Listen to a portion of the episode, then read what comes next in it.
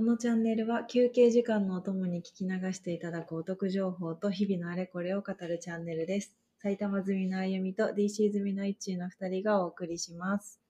今日のカルディお得情報。現在コーヒー豆半額や商品10%オフのセール中の店舗を北から順にお話ししていきますので、行けそうな店舗ありましたら公式サイトでチェックしてみてください。では、北から順番に行きます。岩手県イオンモール盛岡南店、埼玉県草加バリエ店、ララポート富士見店、千葉県有オ蘇我店、イオンモール幕張新都心店、アビコショッピングプラザ店、東京都江友池上店、祖師ヶ谷駅前店、光が丘今店、石神井公園店、神奈川県アピタテラス横浜、アピタテラス横浜綱島店、武蔵小杉東急スクエア店、ラスカ平塚店、ララポート海老名店、石川県河北店、長野県レイクウォーク岡谷店、愛知県イオンモール豊川店、大阪府ウイステ野田店、高槻阪急店、箕面キューズモール店、兵庫県三宮店、奈良県イオンモール柏原店、香川県夢タウン夢タウン水戸店、熊本県夢タウン浜線店、以上です。はい。ありがとうございます。気になる方は？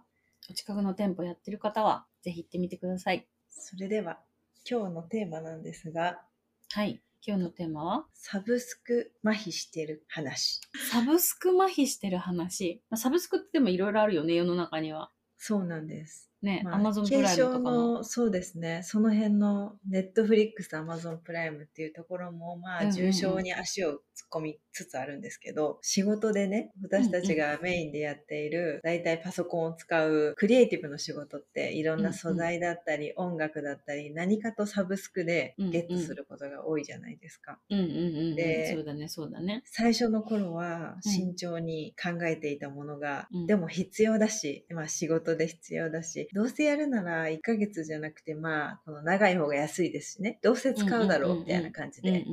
ぽいぽい契約をしてしまうっていう病にちょっとかかっている話ですね。ぽいぽい契約をしてるの、今。気づけばですよ。ふと振り返れば、あ、音楽サイト2個目だったなとか、うんうんうん。ちょっとあの軽率な行動が増えてきていて、いやもうちょっと当初考えてたぐらいちゃんと考えて、何ヶ月後に契約終わるから、次はこっち試そうみたいなのをね、やらなきゃなと思いつつ、でもやっぱあればあるだけ、ちょっと便利な時もあるっていうので、サブスク問題をうんうん。話してみようかなと思いました。わかりました。で、あの、まあ、お仕事のあれもそうなんだけど、そもそもサブスクについてのハードルみたいなのが、なんかうん、イッチーは私よりも、なんか若干軽かった気がするんだけど、軽かった、まあ、軽率とは、軽率って言ったらちょっと言い過ぎだけど、私結構サブスクに関して厳しくって、テレビでなんか見る系のサブスクって一切契約してなくって、おで、あの、アマゾンプライムも一回だけ失敗したことあるんだけど、うん、あの、基本的にはその課金してないの。わあ、すごいなすごいなそう。そうなの？そうなの。だから、なんかこの Amazon プライムでさ、この、こういろんな Amazon のビデオが見れるじゃない？うん。それにプラスで Netflix っていう感覚が私にはあんまりなかったんだけど、あじゃあ、プライムだけ許してるっていう。プライムも普段はやってない。というか、へー Amazon プライムも、なんかその Amazon のセールとかがやってる時に、なんか、どう？久しぶりに30日タダでやってみない？みたいなのを言われて、あ、じゃあまあ30日だけって言って、課金して、知ったら Amazon プライムも見れる状態ではあるじゃない。うんうん見たことないんだよね。っていうか、いらないんだと思う。お子さんとかさ、もうまさに、まさになんていうか、キッズ向けのものとかいっぱいあるじゃないですか。あるんだろうね。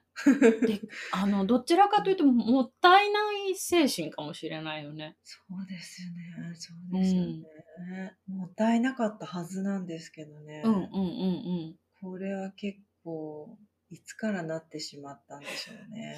その、だんだん麻痺する感覚はわかる。うんうん。私も、その、お仕事でさ、こう、ストレージを契約し、うんでもこっちのストレージもちょっと必要だな。お仕事によってっていうのがあったりすると、まあ、それはでも必要だから、まあ、するやつなんだけど、こう、1ヶ月、例えばその2000円だって言われるのと、なんか1年で2万だって言われるのだったら、お得だし、1年しとくかみたいな感じで、なんかこう、こう、なんだろう、桁がちょっと変わるけど、なんだろうな、あんまり気にならなくはなってるよね。めちゃくちゃそう。そうなんです。でも意外とストレージ一つとっても、まあクライアントさんだったり、うんうん関わる人によって結構うん結局使ってるのが違ったりして、こう我々がやってるようなこの末端作業では結局全部いるみたいな ことにもなる、なって、本当にあれはすごい罠ですよね。そうだね。完全に解約するのは難しい。うん。で、特にそのストレージなんかだと、そのバックアップ取ってくれたりするから、なんか、この本体になんかあった時に、うんなんかそいつが守ってくれるって思うと、解約しようとは思う。なんかこの、なんだろうな。そこはなんか必要経費というか、なんか家につけるセコムみたいな感じで、うんうん、なんか完全に必要経費になってしまっている。なくても大丈夫だったはずなんだけどね。うん、まあでもお仕事が増えていくにつれ、なんかこう保管していく、置かなきゃいけないものも増え、うんね、ロストできない 感じになるから。まあそこはしょうがないけどね。いやうんそこはいいんだよ。ストレージはいいんだよそ。こはいいんだよね。ストレージは、まあ、イッチーに聞いた話で、ん？って思ったのは音楽サイトだよね。いやーそうですよね、うん音楽サイトはちょっと自分でも反省しているところがあってなんかサブスク最初はこの1個でそこから探すっていうことをやって慣れてくるとやっぱりなんか感じが違うなとかいう感じてしまうどうしてもこのサイトが変わるとわかる。ある曲違うなとか、うんうんうんついついねなんかそっちに手出したくなるんだけどうん。だけど、うんこっちの今まで使ってたところは今までの使い方があるから用途があって役割をもうつそいつに与えてしまっているからこれを残しながら次に行くということになってしまううんうんうんうんうん。んですよね。そこで冷静にならないと。まあなんかこの、そう、こう使うサイトを変えると、あるものがやっぱり変わっちゃうから、なんか、まあ確かにね、わかるよ。気持ちはわかる。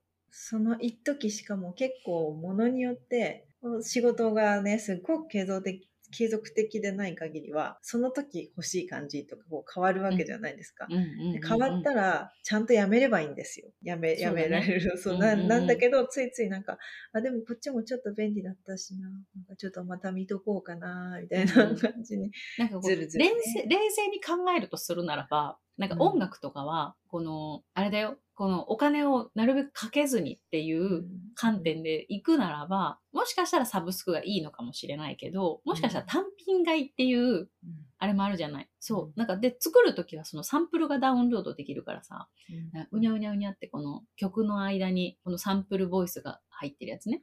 できるからね、それで作ってやればいいだけの話なんだけど、でも何曲かね、ダウンロードしてると、なんかサブスクの方が月で考えたらお得だな。でも月で契約するよりも年単位のがちょっと安くなるし、お得かなとか思っちゃったりするとね。ね、すぐ1年契約しちゃう。ね。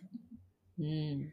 そうなんです。サブスクって難しいですね。難しい。でも最近ちょっとなんかこの、なんだろう、この、まあアマゾンとかもそんな契約全然してないけど、なんかそのサブスクに対しての、私もこのハードルをちょっとどんどんなんかこう超えてし、超えてきてしまってるというか、麻痺はしてきて、去年契約しててもうすぐ更新だなって思ってるやつとかも、今年もああ、2万いくらか、はーい、みたいな、なんかハワイで済ませてしまってる自分がいるっていう、ちょっとはい、怖いよねね。そう。うんね、なんかこの、やるぞみたいな感じで、はあ、2万かって思ってたはずなのに、ダメだね。